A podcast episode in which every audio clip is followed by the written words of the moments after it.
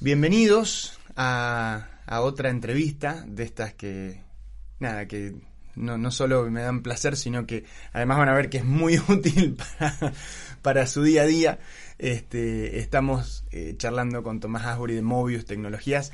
Eh, él es, bueno, un, amigo, pero además es un profesional que, que tiene eh, un desarrollo enorme en tanto tecnología y en tanto seguridad informática. Así que nada, vamos a, a charlar un poco de todos estos temas. Bueno, bienvenido. Gracias, Javi. Gracias, gracias por la invitación. Como te decía hace un ratito, esto es nuevo para mí. Vamos a ver qué sale. Prometo dar lo mejor. Es una charla, es una charla. Buenísimo, lindo. Eh, bueno, lo primero que, que quiero preguntarte es eh, cómo, cómo llegás. O sea, vos, vos como, como, todos, venimos de, no sé si vos sos la, la octava generación de, una, de, un linaje de... Eh, no, no tanto. Yo, mi familia y la tecnología, digamos, casi que arrancó conmigo. Así que soy, soy el primero. Eh, ¿cómo, ¿cómo, es que llegaste y especialmente para, para aquellos este, emprendedores que, que, que, quieren generar su, sus emprendimientos y eso? ¿Cómo, ¿Cómo llegás vos a tener tu, tu, empresa, tu trayectoria? ¿Cómo, ¿Cómo arranca? ¿Cómo es el día cero de eso? Bueno, eh, de purrete, vamos a decir. Este, yo arranqué con algunas ideas, uh -huh. que obviamente después con el tiempo van, van cambiando. Eh, al principio fue quizás una cuestión de personalidad mía, de buscar algo que tenga que ver con la creatividad, que tenga que ver con el desafío. Y bueno, cuando vos emprendes algo, está todo ahí. El día a día es, es estratégico, es pensar, es planificar y es también resolver situaciones imprevistas y tener que improvisar un poquito sobre la marcha. Entonces, bueno, creo que, que, arrancó por ahí. El lado de la tecnología, obviamente, fue una cuestión de, de, gusto personal. Mi formación siempre fue técnica, fue con lo que me sentí cómodo, con lo que me desarrollé mejor. Y tecnología informática, como para ser un poquito más este, específico. Uh -huh. Y bueno, y arranqué de cero, digamos, haciendo un poco de todo. Me arranqué desarrollando software, haciendo cosas de soporte, redes, servidores, seguridad. Y, y bueno, y con el tiempo como que fui un poco acotando. Eh, uno a medida que va envejeciendo se dan cuenta que va teniendo menos tiempo, entonces de todo lo que te gusta tenés que elegir las dos cositas que podés hacer. Y la parte de seguridad fue, volviendo a lo que decía antes, donde encuentro todo eso. Eh, hay mucho de creatividad, hay mucho de desafío, eh, te obliga a estar siempre informado, a estar siempre estudiando, probando, jugando con hardware, hardware nuevo, software nuevo. Eh, entonces, bueno, es una actividad este, muy apasionante uh -huh. para uno que le gusta, pero pensándolo objetivamente es eso, digamos, es, es poder eh, desarrollarme en, en, esas cuestiones, ¿no? Explorar, explorar es una cosa que a mí siempre me, me gustó, mucho.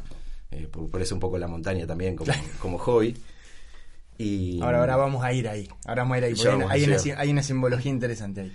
Y, y bueno, y, y, así arrancamos, explorando, jugando. Uh -huh. eh, con el tiempo, obviamente, después uno va teniendo otras. Este, Mercedes Sosa dice que envejecer es cambiar de gustos. y bueno, uno va cambiando de gusto, de prioridades se va enfocando más, eh, vas teniendo otras ambiciones, otros, pero siempre desde el lado de manejarme yo por mi cuenta como, como un emprendedor. Decimos, entonces, vos empezás a trabajar, empezás a ser un poco el, el, el todólogo, el, el, claro, el que arreglaba la computadora, el que te enchufaba el modem, el que te programaba algo, el que qué sé yo. Empezás a trabajar y llegás a un punto en el que podés eh, empezar a elegir qué hacer. Exacto, o sea, tenés tu agenda llena. Exacto. Y decís, bueno, mira, ante todo este trabajo me voy a concentrar. Exacto. Bueno, ahí, ahí yo siempre le digo, porque como mucha gente no sabe de, de, de, lo que es la tecnología, yo siempre lo comparo con el médico. Es decir, no Ajá. es que vos haces seguridad informática y no tenés ni idea cómo prender la computadora. Claro, exacto. O sea, el médico primero es generalista, después nefrólogo. O sea, después la especialidad. Exactamente. Y la, y la seguridad tiene eso también que te obliga a tener que saber de muchas cosas porque eh, el que ataca, digamos, por decirlo de alguna manera, eh, busca la falla en cualquier lugar. Entonces vos tenés que estar como muy atento a cuáles son esos lugares, cómo funcionan, cómo trabajan. Obviamente es imposible eh, ser un especialista en todo. Claro. Pero sí te obliga a estar muy ayornado en un montón de temas este, de tecnología que cada vez son más amplios. Antes uno hablaba de informática y pensaba solamente en una PC, una notebook. Claro. Eh, hoy ya es una heladera. Sí. Una heladera hoy se conecta a internet y tiene problemas de seguridad. Entonces, bueno, ¿cómo funciona una heladera? Y ya es, es, es algo nuevo y así como eso, todo, no, es ninguna novedad lo que estoy contando, todo va migrando a la web y nada, van apareciendo todo ese tipo de desafíos, todas otras perspectivas de cómo pensar la seguridad. Em, hay algo que, lo, trajiste vos, el tema de la montaña, y yo siempre me puedo pensar, ¿qué tiene que ver esto con, con alcanzar la cima? ¿Qué, parte hay ahí de eso? Y un poco es lo que te decía antes de la exploración. A ver. Eh, lo más interesante de la montaña no es la cima, sino la exploración.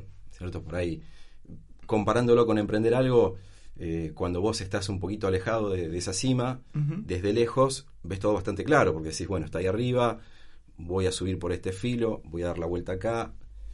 A medida que te vas acercando a la cima, cuando estás a 100 metros, está, está ahí y, y ahora para dónde voy, digamos. Mientras más cerquita estás, más perdés esa referencia y más difícil se hace llegar. Y con el emprendimiento creo que pasa un poco eso. Vos cuando iniciás, iniciás con toda la energía, con todas las seguridades que esto me gusta, voy a hacer esto, voy a hacer lo otro, lo voy a planificar así. Y después sobre la marcha te das cuenta que hay cosas que pensaste que no se dan de esa manera. Y cuanto más cerquita estás de conseguir eso que, pensaste, eh, bueno, ahí empiezan las incertidumbres, empieza así, pero a lo mejor no era esto. Eh, creo que es un denominador común con muchas cosas, es más o menos cuando estudias una carrera universitaria. Rendir las últimas dos materias es, parecen las más complicadas de todas. Y te faltan dos nada más. Y si rendiste 48 antes. Eh, bueno, la montaña es un poco eso. Es, ese tipo de desafío, digamos, que, tiene que ver con uno, con como el emprendimiento. Digamos, obviamente que hay un montón de factores externos que, que, te inciden y que vos no podés manejar. Esa es otra cosa importante de la montaña. Aprendés que hay cosas que no las podés manejar. no manejar eh, hoy vos planificaste todo 10 puntos, el clima cambió y te tenés que volver a tu casa. En el emprendimiento lo mismo, vos planificás todo, tu empresa, eh, en el caso de lo que hago yo, decir, bueno, compro el equipamiento, hago esto, lo otro, y de repente te encontrás con situaciones externas que dicen, bueno, tenemos que frenar, o dar un pasito para atrás, o redirigir esto. Eh, y bueno, y así todo hay que seguir. Hay que seguir y, y la montaña siempre está ahí, o sea que siempre hay una posibilidad de volver ahí. El emprendimiento lo mismo. Hoy salió mal, bueno, mala suerte. Tenemos que seguir. Hay que volver a probar. Em, sí, creo que cuando, por lo menos yo siempre trato de decir lo mismo. Eh, estamos tan acostumbrados a ser cancheros, a contar las ganadas. Y claro. Y la ganada es una de... Son las menos. Exacto. La, la veces que me la pegué para llegar hasta acá, eh, y que acá tampoco veo, oh, porque, eh, viste, es un lugar, es una parada, es un... ¿No? Sí, sí, eh, Pero, pero bueno, un poco lindo lo que vos decías, está bueno, o sea, le apuntamos a la cima, pero, pero disfrutamos el, mientras tanto. Y suena un poco una frase hecha, pero es eso, es, disfrutar el camino, es disfrutar eh, los obstáculos que se te ponen, cómo los vas a superar, esos pequeños desafíos. Eh, subir una montaña es un montón de decisiones que se van encadenando una con otra. Decir, bueno, hoy quiero ir a la montaña, primera decisión. Mm. ¿A cuál? ¿En qué época del año? ¿Voy solo? ¿Voy con amigos? ¿Contrato una empresa? Decidí todo eso. ¿Qué equipo llevo? Después estás ahí y tienes que tomar otras decisiones. Llueve, ¿qué hago? Eh, hace mucho frío, ¿qué hago? Eh, toda esa cadena de decisiones, si te equivocas en alguna, puede pasar que te arruine todas las anteriores. Bueno, emprender creo que es más o menos eso. vos estás constantemente tomando decisiones. Decisiones que en muchos casos dependen exclusivamente de vos. Estás rodeado, estás con gente que te ayuda, que te colabora, que te apoya, eh, pero si sos el que dirige el emprendimiento, sos el, que tiene que tomar la decisión última.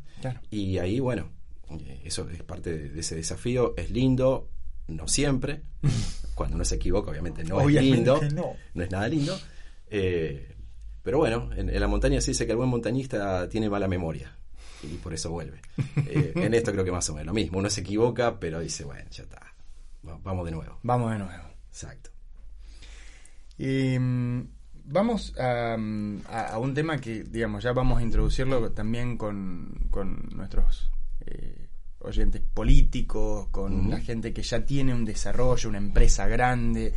Em, ¿Cómo le decimos que, que seguridad informática eh, es algo que no está reservado para la multinacional, para... ¿Cómo, le explicamos que, ellos tienen que estar prestando atención a esto?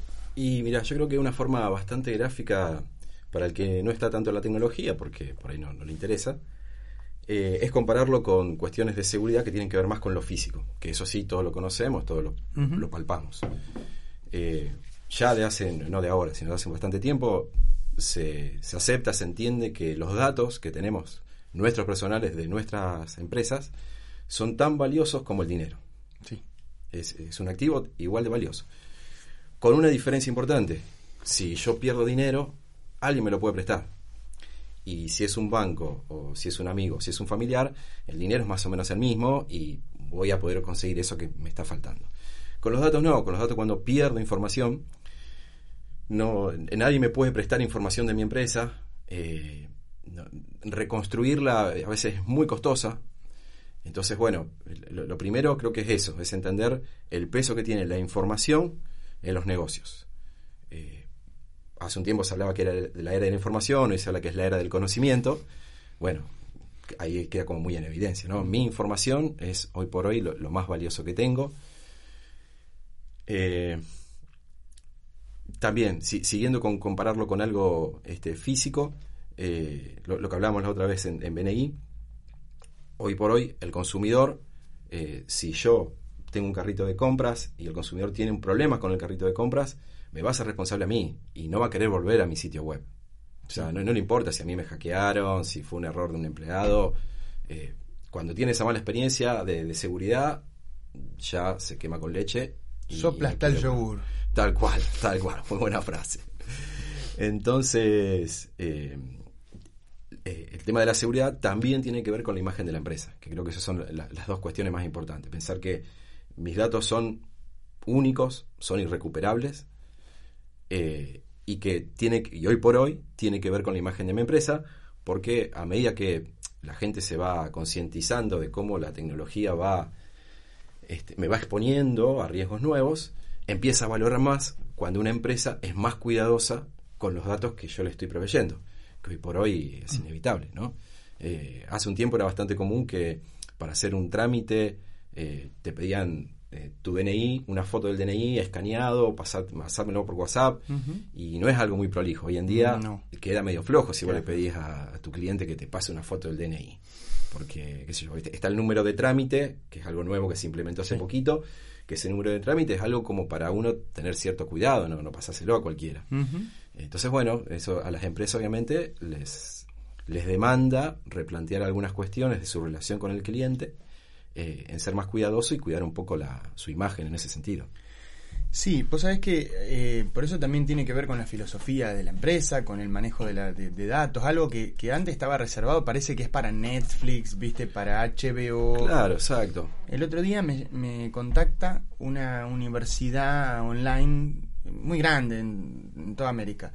Eh, y me dice, quiero mm, eh, acceder a, o sea, te pago y quiero acceder a, a, a tu comunidad, quiero eh, todos los, los, correos electrónicos de, de, ellos para enviarles este, una invitación a que vengan. A, y, y vos decís, bueno, esto lo, lo, pongo como ejemplo. Es decir, hay alguien que me está llamando y me está diciendo, por, e, por esta base de datos que vos tenés en un Excel, eh, yo te puedo pagar es plata, te están trayendo plata. Plata sí. por, porque vos no hagas más nada que darle un correo. ¿Lo hago o no lo hago?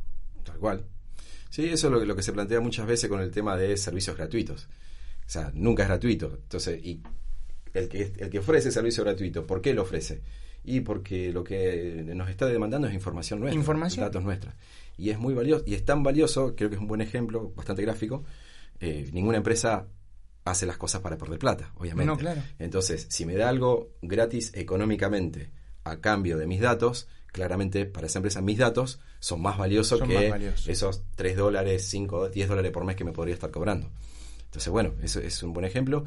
Y después también hay que entender un poco cuál es la lógica del ciberdelito en general. Uh -huh. eh, obviamente hay situaciones donde el, el, ciberdelito está dirigido, o sea, alguien está queriendo hacer algo sobre epifanía. Uh -huh son los menos, los menos, son más raros. Ahí sí, eso está como un poquito más reservado para alguien que tiene mucha exposición mediática, eh, una organización, una empresa grande, un club de fútbol. Uh -huh. eh, pero eso es un, un, pedacito. Después está eh, ataques que no son dirigidos a nadie, sino que alguien va con el medio mundo y trata de levantar todo lo que pueda. Todo lo que pueda. Que es, por ejemplo, el caso del phishing, que es lo más común que hoy en día ocurre. Me mandan un mail a 5.000, 50.000, 500.000 destinatarios eh, con un link donde si vos entras en el link sucede algo malo. Eh, y eso se lo envían a un montón de gente que puede ser eh, un pibe de secundaria, donde obtener el acceso a la, cuenta de, esa cuenta de correo, sabes que no te va a generar ningún tipo de mm, ingreso. a un profesional, la cuenta de correo de una empresa que tiene asociada con el home banking, y bueno, ahí sí, obviamente tendrá de dónde tirar como para conseguir algún daño mayor. pero bueno, o sea, el, ataque se, envía se genera de esa manera. Después, los que estamos del otro lado, si somos víctimas de eso, aunque la otra persona no se beneficie, a mí el daño me lo generó igual. Claro. Si yo pierdo el, control de mi cuenta de correo, de mi red social, eh, ya está, digamos. Eh, el otro no se benefició, pero yo sí me perjudiqué. Y yo creo que ese es el punto, entender que, eh, verlo desde la perspectiva de uno. Acá lo importante es que yo no me perjudique. Que el otro se beneficie o no, es otra instancia y es otra situación. Pero nos ha pasado con un montón de veces que nos han consultado de gente que hace poquito, de hecho, un, muchacho que es DJ, que tenía su cuenta de Facebook y de Instagram, con un montón de seguidores, pues ya de un montón de años de desarrollar la actividad, ya con una marca, digamos, este, puesta ahí, y perdió el acceso a su red social. En Facebook, quien tomó el acceso le publicó algún contenido que Facebook dijo, esto no, no se puede, te bloqueamos la cuenta. Y perdió la cuenta. Entonces, quien generó ese ataque no tuvo ningún beneficio, oneroso ni de ningún tipo.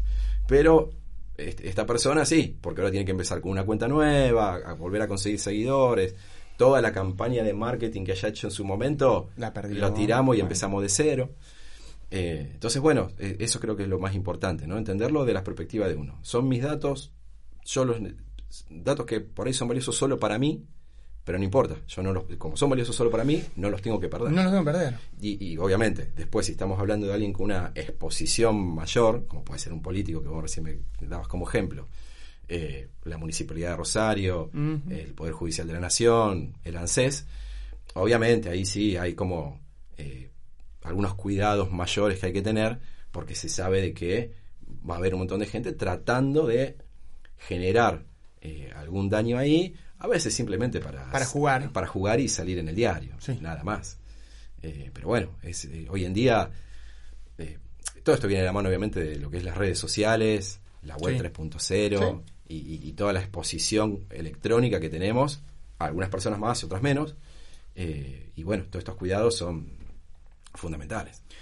Yo digo que la parte filosófica es fundamental. Yo hablo mucho de filosofía porque, digo, la, filosofía es eh, hacer algo, ¿no? Es, pensarlo en un primer momento, pero después hacer algo con eso.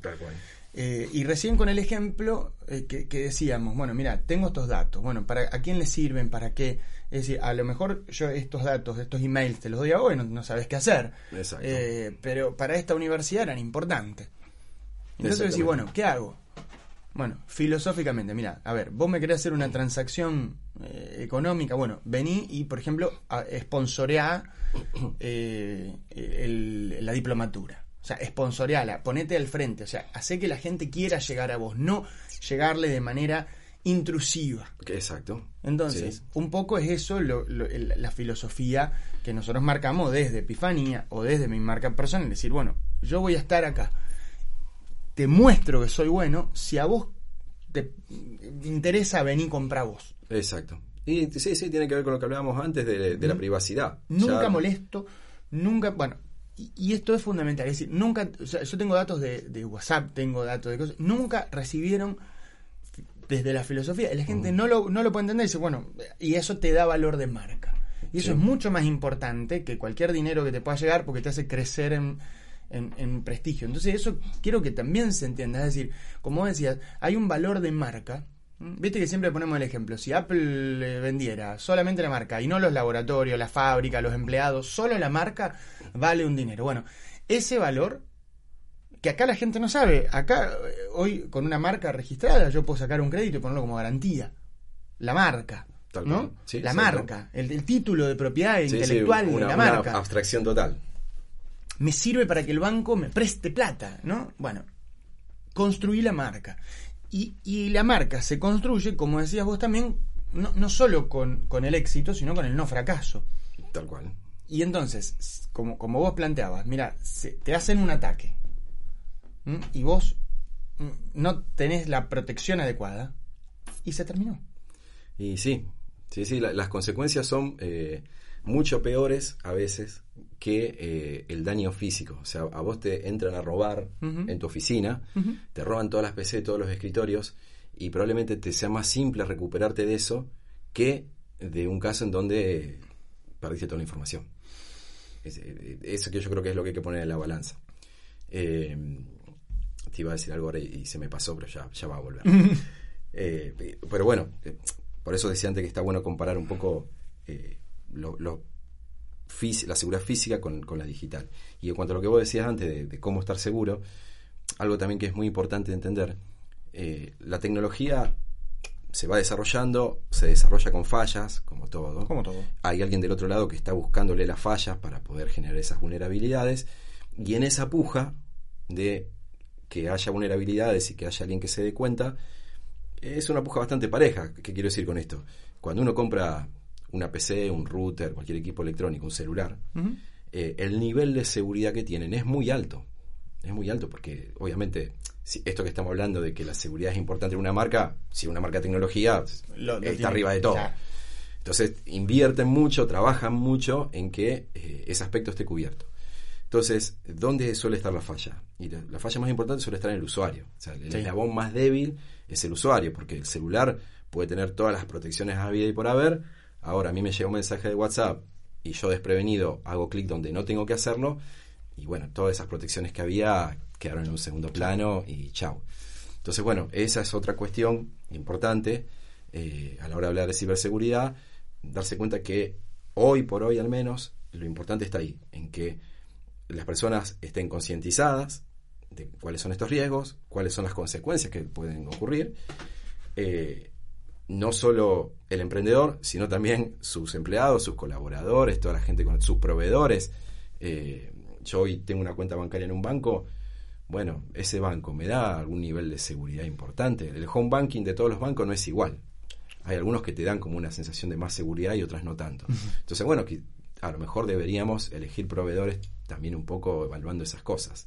Claro, o sea, yo no, no puedo hacer una elección y me da lo mismo cualquiera porque no conozco, porque no sé, entonces me tengo que informar, me tengo que educar. Exacto, sí, sí, sí, eso como todas otras cosas de la vida, eh, educarse y concientizarse de lo nuevo este, es el, disparador, digamos, lo fundamental. Bueno, esto es algo que yo siempre le planteo a, a todos los, los políticos, los, los, empresarios, es decir, eh, eh, tenemos que matar el ego y tenemos que entender las cosas que no sabemos. ¿eh? Yo tuve en su momento un inconveniente y, digo, bueno, ¿cómo cobro montos bajos en el exterior con las restricciones que hay en mi país? Eh, y yo estaba como familiarizado para cobrar montos altos, pero no 3, 4 dólares, no sabía cómo, cómo traerlo. Claro. Eh, y, pagué una mentoría. Alguien vino, se sentó conmigo, me explicó, me, dio alternativas y, lo pagué y lo hice. Eh, yo puedo pagarte a vos para que vos me digas, eh, Javier, elegí, mira, este tipo de sistema, este banco, ojo con los correos de acá, ojo con... Yo, yo, puedo buscarte para eso. Sí, por supuesto. La, parte de seguridad tiene cuestiones operativas. Obviamente decir, bueno, eh, precisás implementar este firewall, esta marca, esta tecnología, lo ponemos en marcha. Pero también tiene mucho de consultoría. Es decir, bueno, a ver, primero que todo, ¿cómo está parada tu empresa ante esta situación? ¿Qué tan vulnerable es? Eh, ¿Por dónde te pueden llegar a entrar? Eh, eso como una auditoría, llamémosle. Después sobre eso, obviamente podemos desarrollar un montón de otros servicios.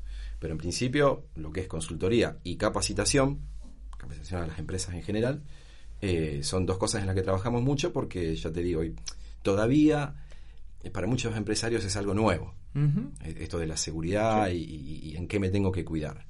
Eh, también, o sea, hoy tenemos un celular donde es, una PC. El poder, la capacidad de procesamiento y de cosas que puedo hacer, a veces no somos conscientes de todo lo que tenemos ahí en la mano.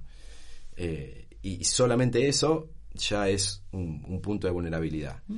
¿Qué pasa? Por lo personal, por datos personales, nosotros no nos dedicamos tanto a eso, nos dedicamos más a, lo que tiene que ver con lo empresarial. Eh, pero bueno, viene de la mano.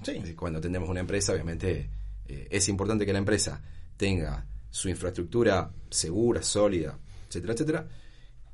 Pero también que cada uno su celular, que hoy lo usa la empresa, mañana lo usa en su casa, pasado se va de viaje y lo usa en un hotel, bueno, también hay que prever ese tipo de situaciones. Entonces, la seguridad hoy en día está tan conectada con todo que de hecho ahí está la complejidad. Es decir, bueno, ¿hasta dónde? Porque no, podemos aparcar todo dentro de una empresa, hay un presupuesto X también que condiciona siempre. Bueno, ¿hasta dónde necesitamos eh, protegernos para decir, bueno, costo-beneficio, esta inversión realmente sirve? Sí, porque bueno, eso eh, tampoco hay que dejarlo de lado. Yo todo esto que cuento a veces suena muy ideal, está súper protegido, pero bueno, la realidad es que después implica inversión, e implica tiempo, implica energía, y como todos los recursos son finitos, bueno, cada empresa, nosotros estamos ayudando a decir, bueno, hasta acá te conviene, más que esto estaría bárbaro, pero bueno. Sí, fíjate, o sea, veámoslo con tiempo. Claro, este, planificarlo. Planificarlo, exacto. Vos sabés que a mí me costó un montón eh, en Vos sabés que yo, digamos, hago mentoría y vienen los empresarios, de, que entiendan que como ahora estamos todos en un mundo de lo gratuito, un correo gratuito, un coso gratuito, de, de explicar que la parte tecnológica en la empresa requiere de un presupuesto. Y sí, tal cual. O sea, decir, mira, tengo que planificar, o sea, cuando me doy cuenta, a lo mejor no tengo la plata ahora todo junto, pero lo planifico en 3, 4 años, 5, lo que importa, no importa, digo, planificalo, metelo en el presupuesto, o sea, contemplalo en tu en tu presupuesto cuando vos le, le vendés a tu cliente, aumentá un 1, un, un, un 2%, un 3, anda aumentándolo, para o sea, que vos tengas destinado esto, porque, eh, digamos, vos tenés una empresa, y vos después te quejas de que tu cliente no te quiere pagar, o de que si está caro o barato, qué sé yo, y vos no estás pagando un software. Tal cual. No estás pagando un elemento que te va a permitir trabajar. ¿Sabes? Cuando nosotros vamos a, las empresas y, vamos a, no sé, suponete, para evitar el robo, ¿no? O la, o la falta, o el desorden, o, alinear administración con venta, o qué sé yo. Yo me decís, un, software que vale 3 dólares, 10 dólares por mes, no sé. Sí, sí. Eh, Todavía cuesta ver que eso es una inversión. Pero sí. O sea, mirá la, la cantidad de cosas y que la gente no entiende, digamos, porque ¿cuál es la fantasía? A mí no me van a robar. Si yo no tengo, ¿qué me van a robar? Sí, vendo limones. ¿Por qué, ¿Por qué me van a, robar? ¿Qué me interesa tener datos míos? Bueno, eh, un muchacho que tenía una, mm, eh, una clínica veterinaria. Eh, no le robaron nada, como decís vos, nadie quiere la ficha de a ver qué vacuna le pusimos al perrito chihuahua de Doña Rosa. Pero se lo robaron. No hicieron nada con eso, pero ahora él no puede atender a los clientes. Tal cual. Y no sabe qué esquema de vacunación tenía el perrito, no sabe qué cosa, no lo saben, le complicó, le complicó fuerte todo, perdió un montón de clientes, perdió un montón de cosas. Vos decís, ¿quién me va a robar la vacuna del Bobby? Sí, sí, tal cual. Bueno, pero sucede. Y sucede. Y, relacionado con eso que vos decís, la importancia de planificar, eh, se entiende claramente con algo que se llama obsolescencia programada. Que no es un mito urbano, es, algo, es un criterio comercial con los que se manejan todas las empresas de tecnología. Hoy sale un producto, ese producto en el mercado tiene que durar un tiempo X, un año, un año y medio, dos años, y pasado ese tiempo vos tenés que comprar el modelo más nuevo no importa qué, hagas, no importa qué eh, tanta tecnología utilices en tu empresa, que utilizar vas a utilizar seguro. Algunas lo hacen más, otras menos. Pero no te vas a escapar a esa estrategia comercial de la obsolescencia programada. Por lo tanto, vos hoy compras un equipo, una PC, una notebook, que en principio decís, bueno, para lo que hago yo, este equipo lo tendría que poder usar durante 10 años. Bueno, no lo vas a usar 10 años. A los 2 años lo vas a tener que actualizar, lo vas a tener que cambiar, algo vas a tener que hacer. Entonces, eh, ante... Eh, este factor externo que vos no podés controlar, la planificación es lo único que te va a salvar de, poder llevarlo de la mano, de no tener que salir a las corridas un día a gastar un montón de plata toda junta en cambiar un equipo, eh, que no es solamente el costo del equipo, sino cómo eso afecta a tu trabajo, que la persona que estaba en ese puesto no puede hacer lo que tiene que hacer, entonces va repercutiendo en un montón de otras cositas operativas de la empresa. Eh, o sea que ahí en, tecnología la planificación es como la parte contable, como la parte legal de una empresa que tiene que estar ordenado y planificado. Bueno, la tecnología es lo mismo. Eh, es verdad lo que vos decís, que no todos tienen esa visión. En Argentina en particular estamos muy acostumbrados a usar software este trucho para, todo. Para todo. Entonces, comprar licencias parece como raro, innecesario. Y la realidad es que eh, hoy por hoy ya no, eso no funciona. No funciona así, digamos. Hay que pensarlo dos veces. Lo que pasa es que yo, le hablé un montón a esto cuando hablamos de la, de la cabeza tecnológica de la gente, cuando, cuando eh, yo lo abordo mucho del lado de la psicología. Es decir, nosotros cuando éramos chicos eh, no, no, no, existía la forma de comprar lo original. no, había forma. O sea, yo por más que tuviera todo el dinero, toda la intención. De hecho, nosotros nos fanatizábamos con algunos videojuegos, con algunas cosas. Si yo quiero el original, quiero la caja, ¿cómo puedo hacer? No podés. No hay forma. Eh, y, y, en un momento dado eh, bueno, con la aparición de internet, que ya no te tenían que mandar la caja o qué sé yo, a mí me, qué sé yo, a mí me gusta eh, jugar algún jueguito viejo y qué sé yo, y vos decís, lo tengo, tengo que entrar, tengo que ir a un torrent, lo tengo que bajar, tengo que buscar el crack, tengo que... Pone un dólar con 50 en Steam, y... Eh, mira, lo puedes pensar de, de, muchos lados. Por un lado, así como lo estás planteando vos, que decís, al final, si, si pongo en la balanza todo el tiempo que me llevó, era más barato comprar, pagar el dólar con 50 y ya está. Y sí. Eso ya como una, un análisis económico, digamos. Y después también, lo que volviendo a lo que decíamos antes, el tema de la seguridad, ya hoy por hoy, que en tu empresa haya, haya personal que esté descargando software con cracks y demás, y ya está comprometiendo la seguridad de tu empresa. Entonces, eh, hace 30 años atrás, cuando existían sistemas para DOS y las redes no eran lo que son ahora, el, daño podía ser mínimo, digamos. Eh, hoy por hoy es una persona que se manda la macana y que afecta a toda la empresa. Entonces hay que empezar a ser un poquito más cuidadoso.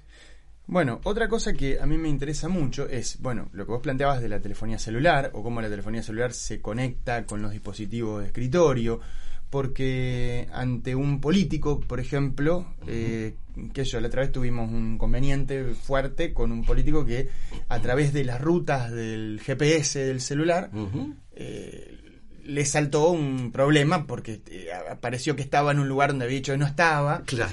Em, claro, entonces es como que dijeron, che, acá tenemos la ruta de, y fíjate que pasó por acá, y vos decís, ah", y terminó por, por un error de ciberseguridad una carrera política.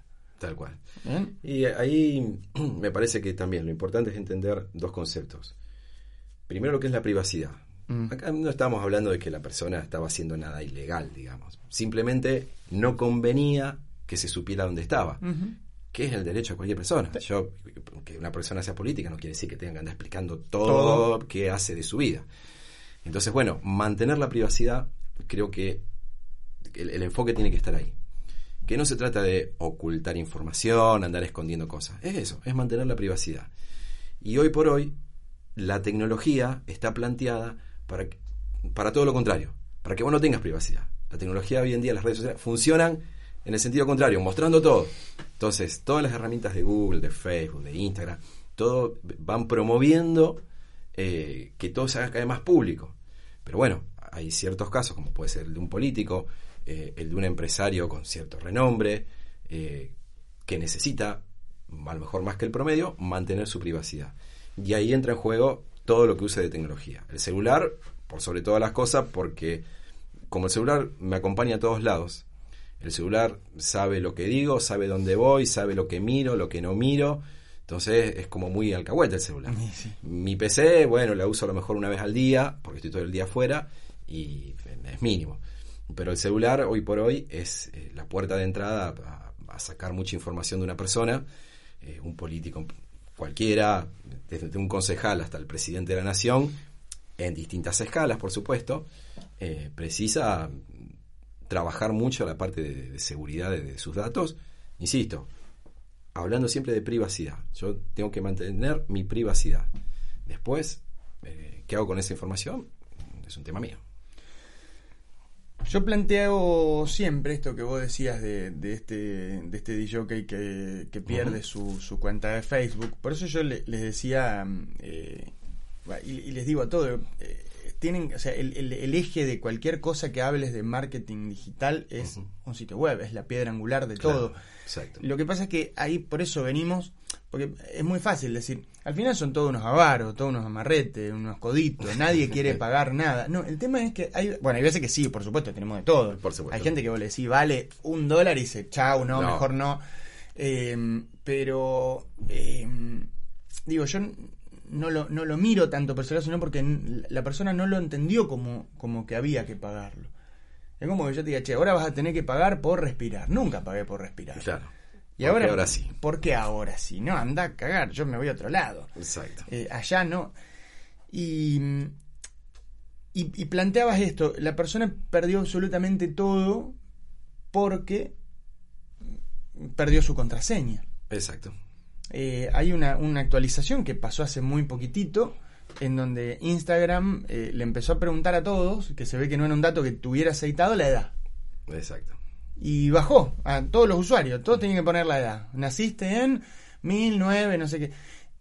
Eh, una, una clienta mía se confunde y pone mal la fecha. Un error estúpido de, meter el dedo. De nada más. Bajó la ruedita, bajó la ruedita. Y da la casualidad que puso que era menor. Entonces, el contenido que tenía en su red social no era compatible. No era compatible con un menor. Claro. Y tuvimos que hacer un ticket administrativo y todo para, para decir, bueno, fue un error de dedo. Por favor, revean esto. pero eh, esto es lo que te quiero decir. En, en, un, en un detalle mínimo, ¿no? Exacto. Se te puede ir el laburo de 3, 4 años y decir, bueno, como decías vos, la plata, o sea, porque vos no pusiste plata para una página web, pero sí pusiste plata para una campaña de anuncio. Tal cual. Sí, sí, hay que entender que la red social eh, puede ser algo para jugar, pero una empresa no es algo para jugar.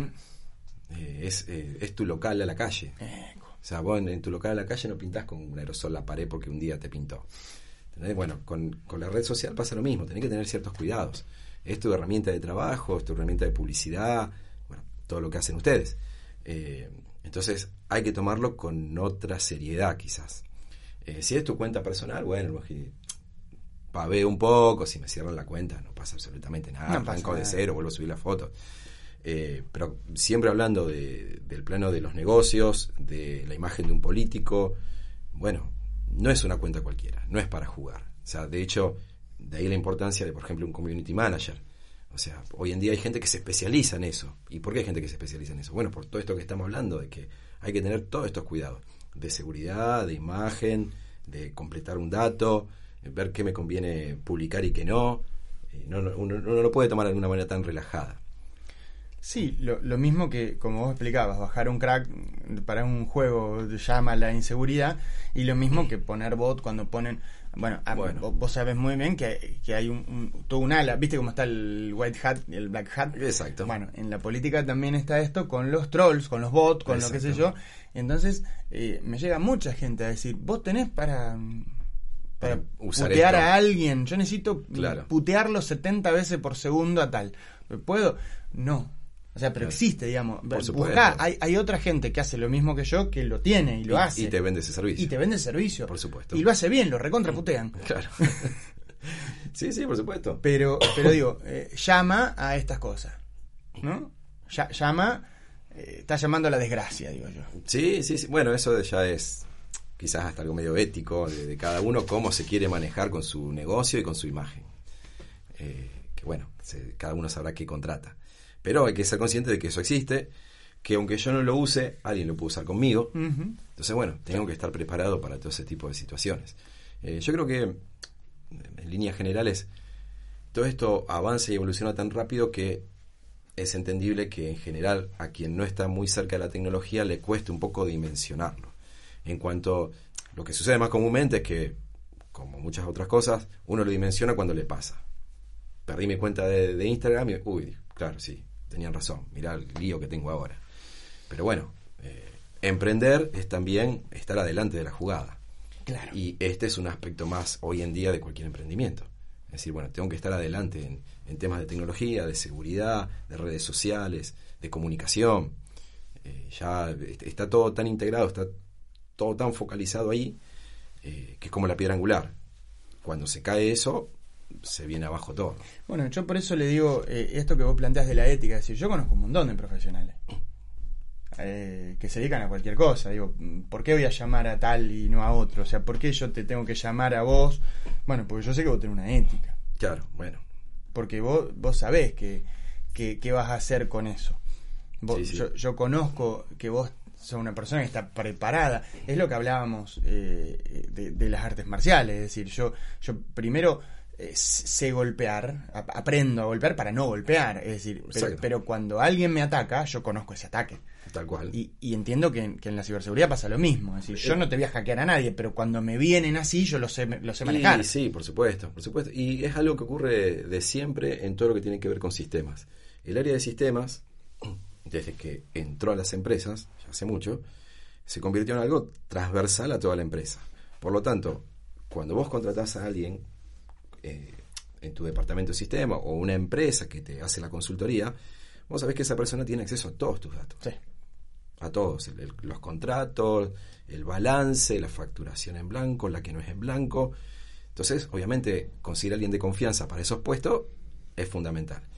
Concretamente en la parte de ciberseguridad, lo mismo. O sea, nosotros obviamente tratamos de cuidar mucho ese detalle de la imagen, decir, bueno, nosotros hoy venimos a tu empresa, eh, caso de un político, préstame tu celular, porque yo necesito ver qué tenés ahí.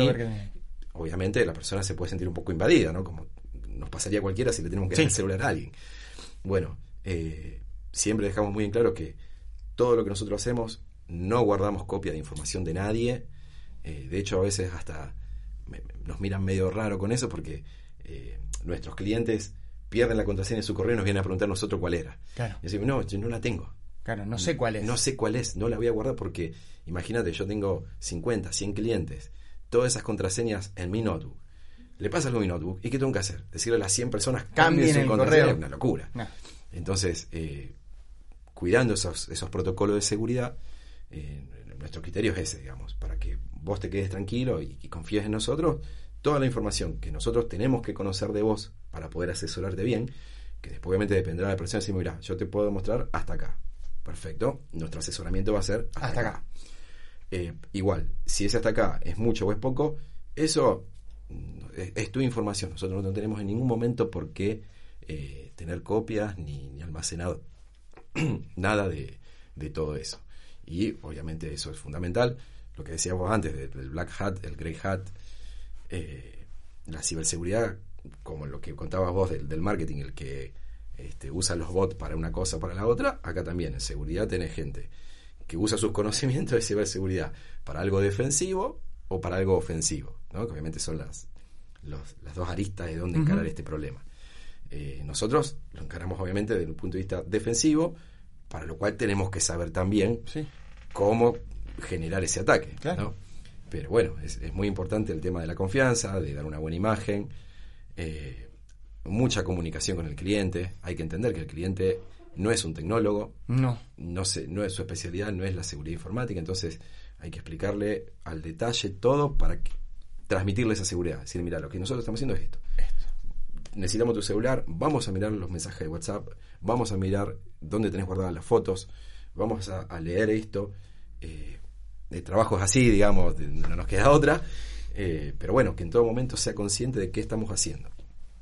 Cosa que no ocurre cuando vos entrás eh, a Netflix, mirás una película y no sabes de fondo qué se están llevando de vos. No. Eh, qué, película miraste, cuál es tu navegador, dónde estás geolocalizado.